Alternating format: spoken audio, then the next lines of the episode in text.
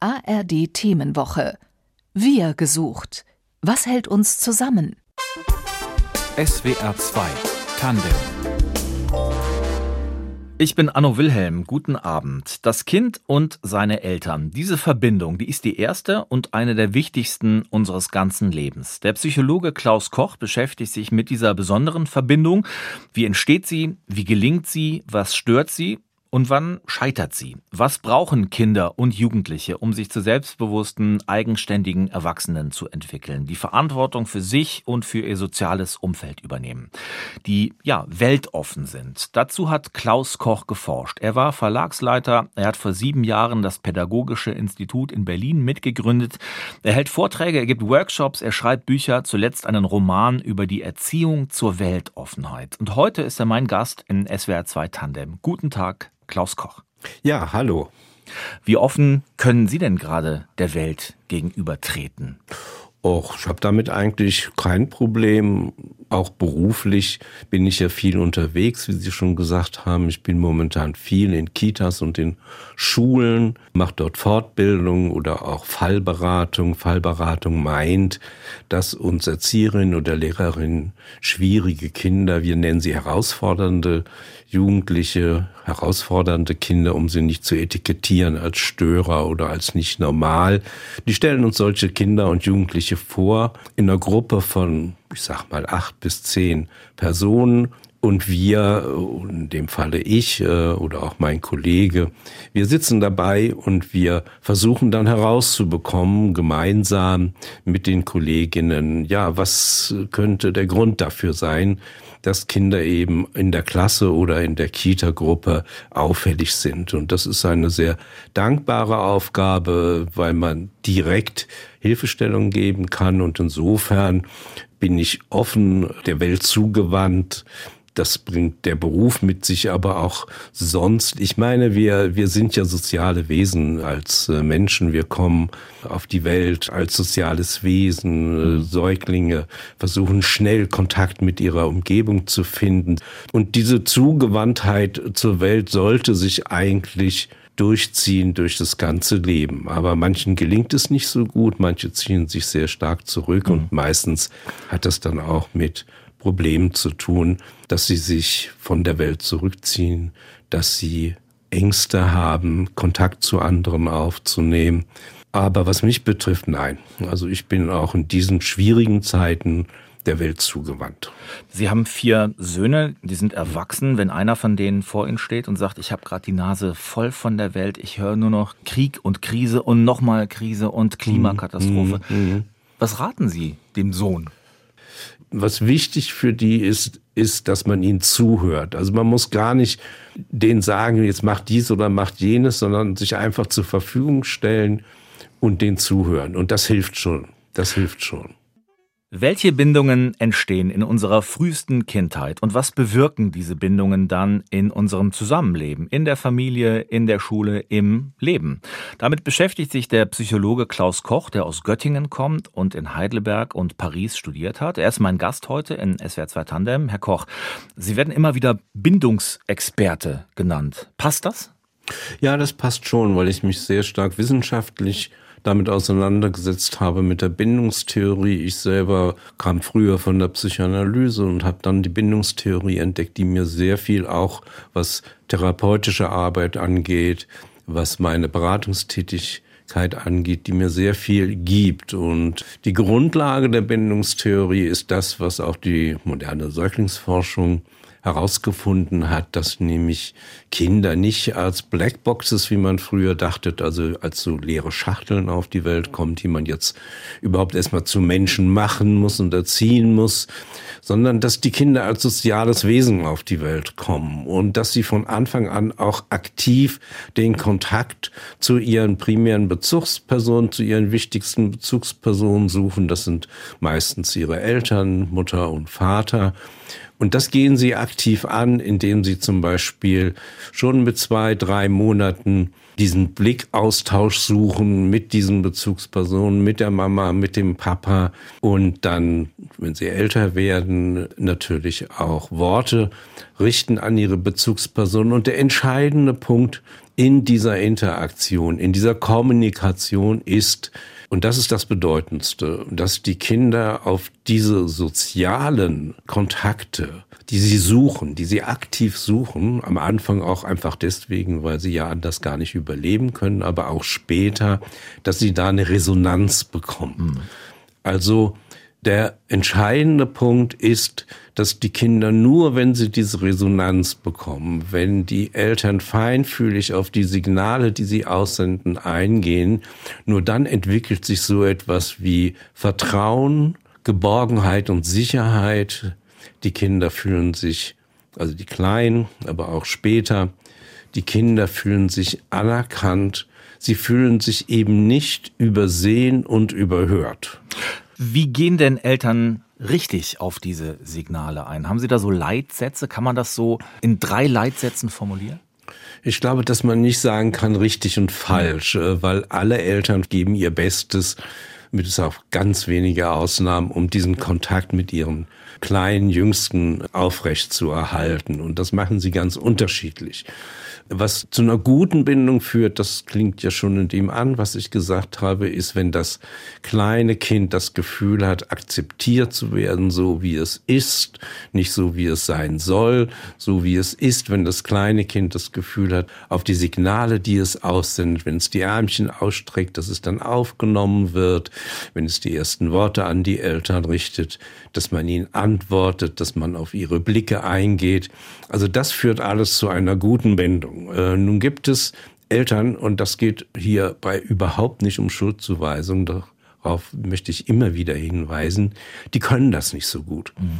Die können nicht so gut diesen Kontakt, die finden den Kontakt zu ihren Kindern nicht so einfach. Und das hat meistens mit deren eigener Kindheit zu tun. Nämlich, dass sie, als sie klein waren, dass sie diese Resonanz nicht bekommen haben von Seiten ihrer Eltern. Die haben das einfach nicht so gut gelernt.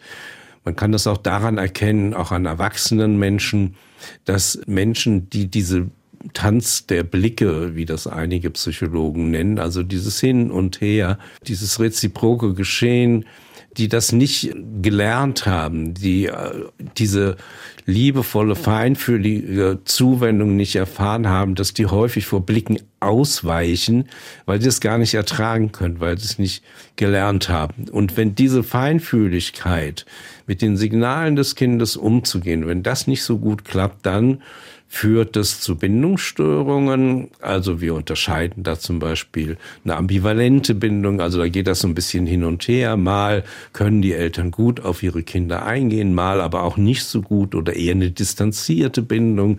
Das ist dann der Fall, wenn in dem Elternhaus Gefühle so ein bisschen verpönt sind, wenn man ungern über seine eigenen Gefühle spricht und deswegen auch ungern über die Gefühle der Kinder.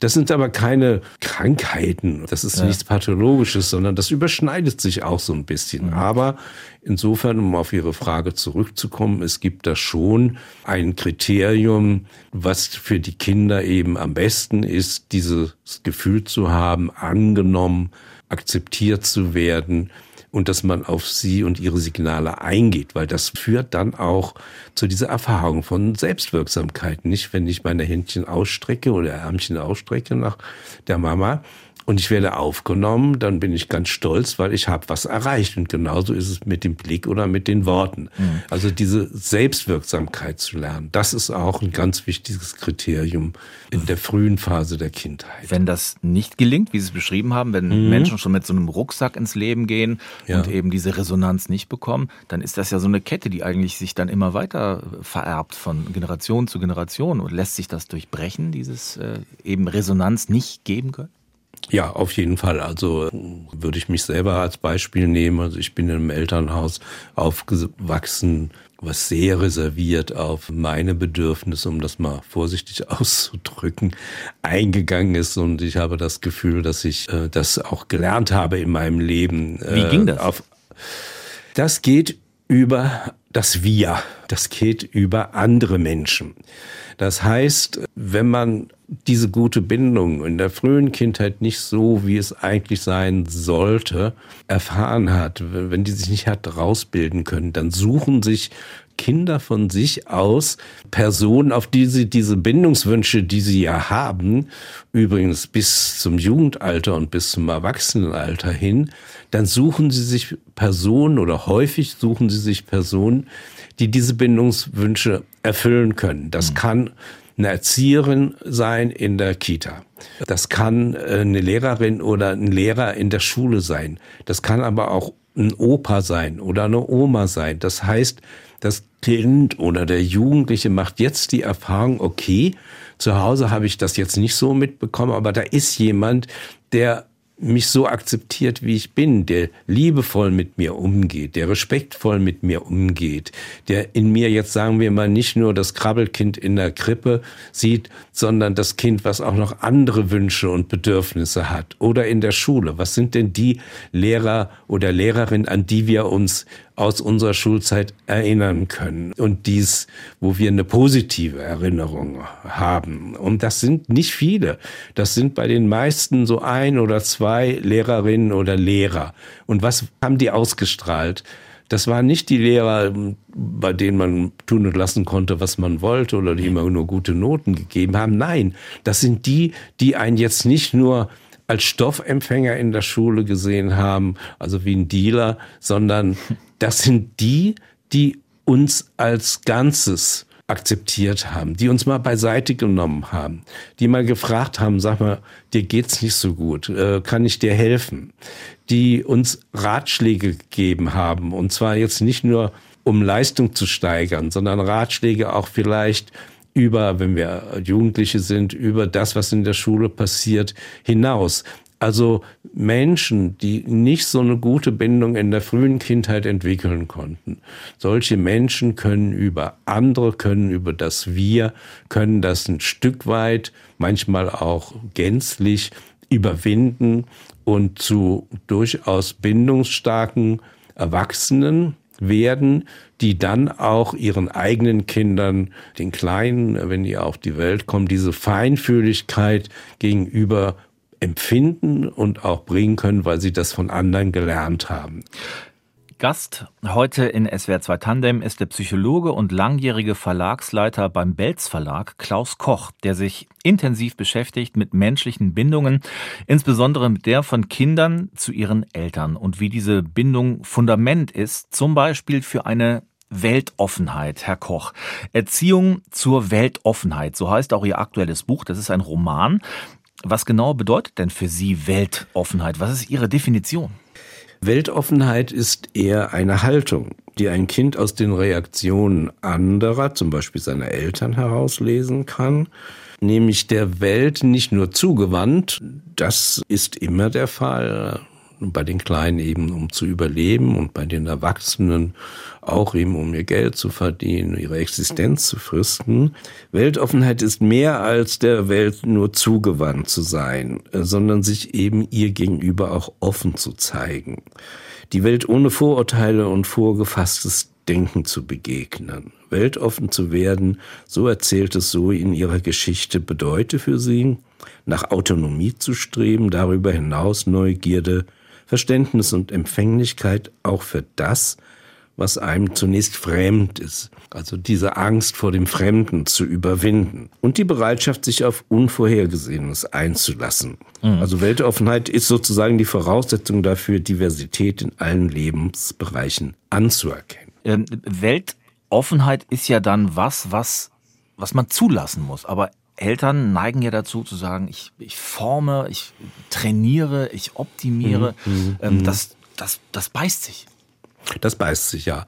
Also das macht eher Weltverschlossenheit, ein doofes Wort, aber das trifft es eigentlich ganz gut. Denn damit schließe ich ja sozusagen eigene Erfahrungen, die das Kind oder auch der Jugendliche machen muss, um sich dann später auch in der Welt autonom zurechtzufinden, da mit einer solchen Erziehung, die, die das Kind einengt, die dem Kind ständig etwas vorschreibt. Wir sprechen in dem Zusammenhang ja auch häufig von sogenannten Projektkindern, also wo die Eltern das Gefühl haben, so und so muss der oder muss die werden. Das alles hindert ein Kind daran, angstfrei und neugierig und ja auch fröhlich äh, Ausflüge in die Welt zu unternehmen, sei es als kleines Kind, sei es als Jugendlicher und sei es als junger Erwachsener. Sie sagen Projekt Kinder. Mhm. Das hat ja sicherlich damit zu tun, oft, dass Eltern es so erleben, dass die Anforderungen des Lebens immer komplexer werden und dass sie ihre Kinder dann gut vorbereitet in dieses Leben entlassen wollen. Ist doch wahrscheinlich schwer dann, Kinder einfach so zu lassen. Ja, also das soll auch überhaupt keine Elternschelte bedeuten. Und äh, wie gesagt, also ich habe auch äh, bei meinen äh, vier Kindern immer wieder die Erfahrung gemacht, dass ich mich ab und an schwer getan habe, einfach zuzulassen, dass die Kinder in bestimmten Situationen oder Jugendlichen einfach ihren eigenen Weg gehen. Das stellt Eltern in der Tat auf eine harte Probe, weil sie, ja, und das ist im Elternsein so angelegt, einfach nur das Beste für ihr Kind wollen. Und manchmal aber erleben auch Eltern, dass ihre Kinder Erfahrungen brauchen, die ihnen vielleicht nicht so gut tun, aber die ihnen insofern sehr viel bringen, dass sie aus diesen Erfahrungen wieder herausfinden. Das heißt, Weltoffenheit ist jetzt nichts, was einen davor bewahrt, nicht auch in schwierige Situationen zu geraten. Im Gegenteil, aber in schwierige Situationen zu geraten und sie zu überstehen, macht stark. Und ich mache äh, in der therapeutischen Arbeit, aber auch in der Beratung häufig die Erfahrung, dass gerade Kinder und Jugendliche, die sehr eingeengt wurden in ihrer Entfaltung, dass die sehr häufig später Schwierigkeiten mit ihrem Leben bekommen. Und dazu gehören Ängste, äh, einfach weil ihnen der Mut fehlt, äh, mit der Welt Kontakt aufzunehmen, aber auch Suchtproblematik spielt da eine große Rolle. Also Eltern wollen das Beste für ihre Kinder, das ist eigentlich generell der Fall. Aber das, was Eltern glauben, dass es das Beste für ihr Kind ist, das ist manchmal nicht das.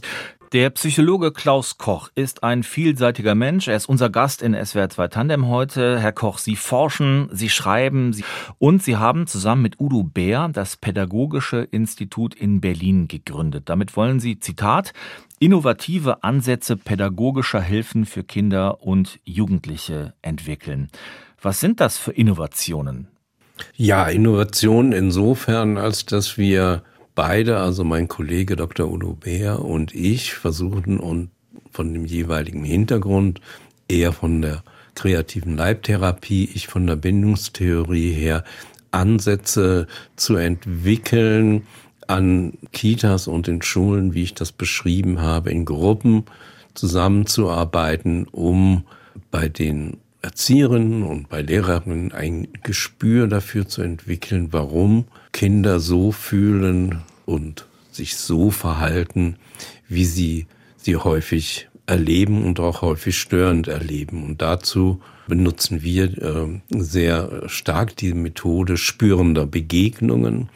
Das heißt, dass ich mich in das jeweilige Kind nicht nur einfühle, was möglich ist, denn wir waren ja alle mal Kinder, auch die mhm. Erwachsenen. Wir können uns also gut erinnern an unsere Kindheit und an das, was uns gestört und nicht gefallen hat und das an das, was uns gefallen hat und äh, darüber hinaus äh, natürlich zu achten auf Körperhaltung, auf den Gesichtsausdruck. Das ist ein ganz wichtiger Punkt und da kommen wir beide gut zueinander aus den unter beiden unterschiedlichen Disziplinen.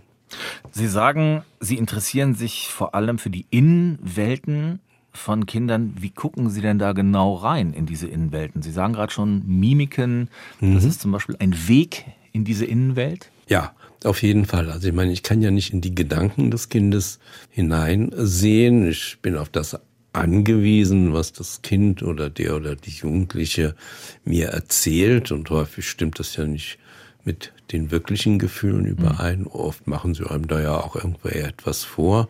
Aber, und dazu braucht es natürlich äh, viele Jahre therapeutischer Beziehungen, aber an der Körperhaltung, am Gesichtsausdruck kann man sehr vieles erkennen, ob die Kinder ängstlich sind, äh, dann gucken sie eher auf den Boden und stellen keinen direkten Blickkontakt her oder so einen leeren Ausdruck. Also Es ist schwierig zu beschreiben, man muss das einfach erleben, ein Stück weit. Also der entscheidende Punkt ist, glaube ich, nicht nur mit dem Kopf, heranzugehen an die Probleme von Kindern und Jugendlichen, aber auch überhaupt, sondern eben auch mit den eigenen Gefühlen versuchen aufzuspüren, was kann sich hinter dem einen oder anderen Verhalten verbergen. Und dazu machen wir diese Gruppen und diese Gruppen sind wirklich sehr erfolgreich an Schulen, weil es auch für die Lehrerinnen von Vorteil ist, nicht das Gefühl zu haben, allein gelassen zu werden mit dieser sehr schwierigen Aufgabe im normalen Schulbetrieb mit auffälligen Kindern fertig zu werden, sondern da Hilfestellung zu bekommen. Was hat sich da verändert in den vergangenen Jahrzehnten? Wir leben in einem Zeitalter der Digitalisierung. Das ist ja auch eine, eine gewaltige Veränderung. Das ist eine gewaltige Veränderung, zumindest eine äußerliche gewaltige Veränderung. Dennoch würde ich sagen, so wahnsinnig viel hat sich gar nicht verändert, denn okay. nach wie vor wollen Kinder und Jugendliche eine Umgebung, in denen sie sich sicher und geborgen fühlen. Sie wollen diese Anerkennung haben, sie wollen diese Resonanz haben.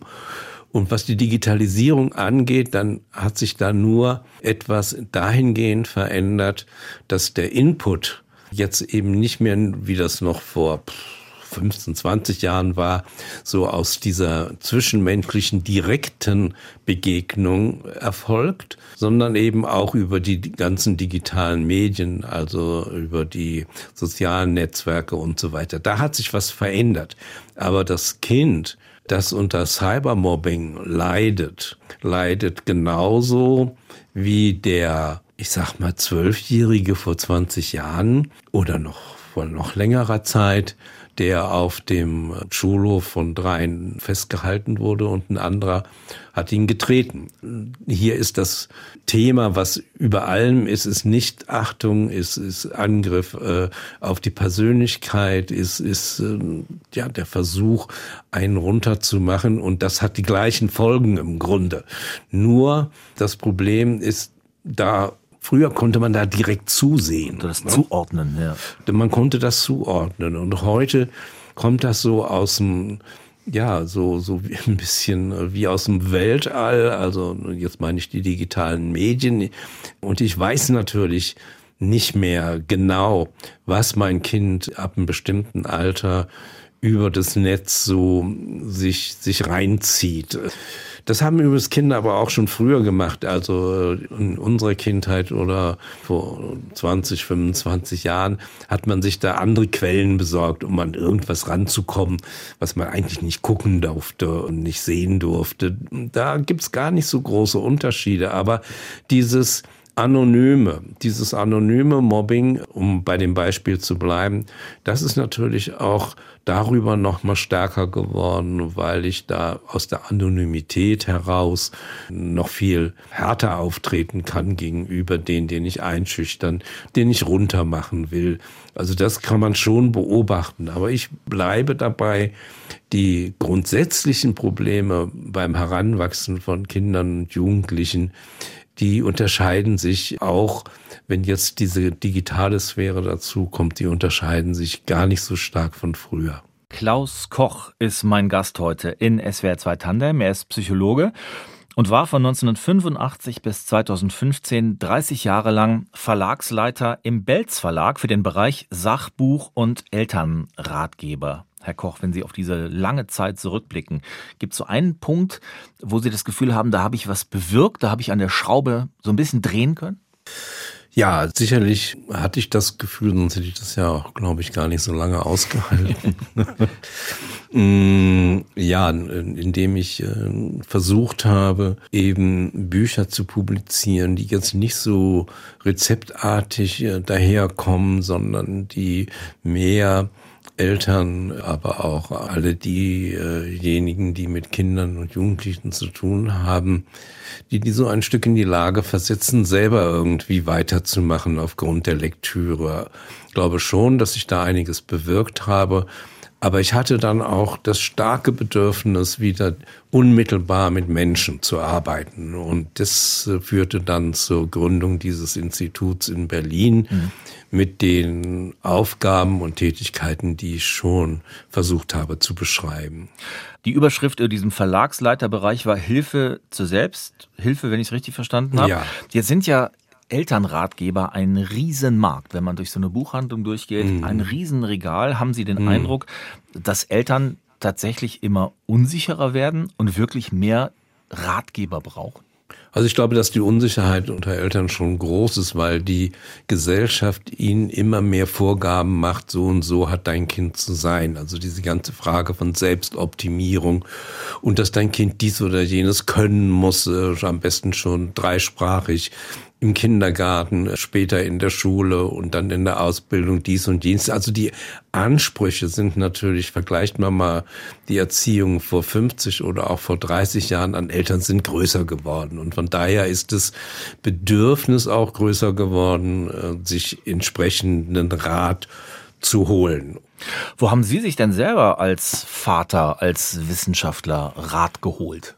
Ja, für mich hat eine wichtige Rolle eine französische Psychoanalytikerin Françoise Dolto, die war so in den 70er, 80er Jahren, war die sehr bekannt. Das hat eine große Rolle gespielt. Das lag daran, dass wir eine Tochter bei der Geburt verloren hatten und da sehr stark mit zu kämpfen hatten. Und da bin ich auf diese Lektüre gekommen von der Françoise Dolto. Also die hat mir damals wirklich auch ein Stück weit über ihre Bücher geholfen und ich habe sie dann in dem Belz Verlag auch veröffentlicht. Also ich habe sie dann noch mal persönlich getroffen. Das war eine sehr schöne Fügung. Also da hat sich das beides sozusagen ergänzt. Was war ähm, so ein Rat, den Sie von ihr bekommen haben, an den Sie sich erinnern? Ja, es war auch der Rat, immer wieder Kinder, äh, Kinder sein zu lassen und auch äh, mit Schicksalsschlägen wie diesen so umzugehen, dass es einfach auch zum Leben dazugehört, dass man das nicht irgendwelchen äußeren äh, Faktoren zuordnet, weil ich nicht gut genug bin oder weil wir dies oder jenes falsch gemacht haben, mhm. sondern ja, dass das sich dem Leben gegenüber öffnen und das Leben behält eben nicht nur Positives vor, sondern da muss man auch durch solche Tiefen durchgehen. Hm. Sie sind jetzt, man darf das sicherlich sagen, 72 Jahre alt. Ja. Immer noch ein sehr, sehr aktiver Mensch. Ja. Was ist denn Ihr wichtigstes Zukunftsprojekt? Also ich habe jetzt zwei Buchprojekte vor mir. Das eine Buchprojekt hat den Arbeitstitel Die Odysseus-Jahre. Das ist der Abschnitt zwischen 18 und 30 Jahre. Also ich halte den so, die Entdeckerjahre, aber auch, ich bezeichne sie so ein bisschen zugespitzt als die härtesten Jahre im Leben, mhm. weil mit dem Auszug von zu Hause häufig die Leitplanken Elternhaus und Schule wegbrechen und ich mich jetzt als äh, junger Mensch äh, selbstständig zurechtfinden muss, weil Entscheidungen auch anstehen, die äh, eine ganz andere Wirkung haben als in der Kindheit oder in der Pubertät. Also das ist ein Projekt, diese Odysseus-Jahre. Und das andere Projekt ist ein Buchprojekt, das Recht des Kindes, unglücklich zu sein eben gegen diese ganzen Selbstoptimierungswahn und dagegen, dass das Kind immer funktionieren soll und immer lustig und fröhlich sein soll, sondern dass man den Kindern auch Raum gibt, unglücklich mal zu sein, über sich selber nachzudenken, um ihnen dann natürlich auch Hilfestellung zu geben. Also das sind die zwei Bücher, hm? die ich, äh, die ich jetzt vor mir habe. Und das sind wichtige Projekte.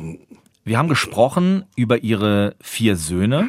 Sie haben auch mhm. selber eine Scheidung erlebt. Ja. Jetzt so mit Ihrem Blick auf sich selbst, wie zufrieden sind Sie denn mit sich selbst als Vater? Das ist eine ganz schwere Frage. Also was die Trennung und Scheidung angeht, da kann ich nicht besonders zufrieden sein, weil jede Trennung und Scheidung einfach Kinder in hohem Ausmaß belastet. Ich habe ein Buch darüber geschrieben. Äh, natürlich bedeutet das nicht, damit nicht fertig werden zu können. Es gibt auch viele Untersuchungen, die zeigen, dass äh, Kinder und Jugendliche mit der Trennung ihrer Eltern trotzdem später ein sehr gutes Leben führen können. Das gilt auch für meine Kinder. Aber in dem Moment war das natürlich schon schwierig und das ist nichts, äh, wenn man sich trennt und äh, Kinder damit erstmal unglücklich macht, worauf man besonders stolz sein kann. Das muss man ganz klar sagen. Was ansonsten aber die Erziehung angeht, und äh, vor allen Dingen äh, die Präsenz angeht. Ich war äh, immer für diese Kinder da und äh, auch äh, nach der Trennung und habe ja dann noch einen Sohn bekommen. Ich war immer für diese Kinder präsent sozusagen und äh, ich liebe sie über alles und äh, insofern kann ich da auch ein Stück äh, stolz drauf sein, was aus ihnen geworden ist. Und abschließend muss man einfach sagen, es gibt keine perfekten Eltern und es gibt auch keine perfekte Erziehung. Jedes Kind ist anders, hat andere Bedürfnisse und äh, auch jedes Erwachsenenleben ist anders. Äh, das, was wichtig für die Kinder ist, und damit komme ich auf den Anfang im Grunde nochmal zurück, ist, dass man diesen Kindern von Geburt an das Gefühl gibt, sicher und geborgen zu sein anerkannt und dass man ihnen die Resonanz auf ihre Signale hin, auf ihre Wünsche, ihre Bedürfnisse hingibt, auf ihre existenziellen Bedürfnisse nach Vertrauen, nach Urvertrauen und ja, nach Anerkennung, dass man den Kindern dies gestattet. Und ich glaube, dass ich das äh, mit meinen Mitteln versucht habe, aber perfekt und äh, absolut gelungen. Das, das können, können Eltern nicht sein. Das äh, wäre ein Wunder, wenn das, wenn das gelingen würde. Das wäre wirklich ein Wunder, weil, weil Eltern natürlich auch innere Konflikte und das, was sie aus ihrer Kindheit mit rüberbringen ins Erwachsenenleben bei sich verspüren und haben und schon allein deswegen es diese perfekte Erziehung nicht geben kann. Es wäre auch äh, eigentlich, ja, bedrückend, äh, wenn man glauben würde, es gibt eine perfekte Erziehung. Dann müssten ja aus allen Kindern super leistungsfähige und, und super sichere Menschen werden. Aber das ist ja gar nicht die Realität. Die Realität, die wir erleben, ist, dass wir alle unsere frühkindlichen Erfahrungen mit uns und in uns tragen und dass wir, wenn wir erwachsen werden, einfach versuchen, mit diesem Schatz, den wir äh, da in uns tragen, gut durchs Leben zu kommen. Sagt unser Gast heute in SWR 2 Tandem, der Psychologe und Autor Klaus Koch. Ganz herzlichen Dank, Herr Koch. Ja, gerne. Redaktion der Sendung Eleanor Krogmann, Technik Uschi Sun. Mein Name ist Anno Wilhelm. Schönen Abend.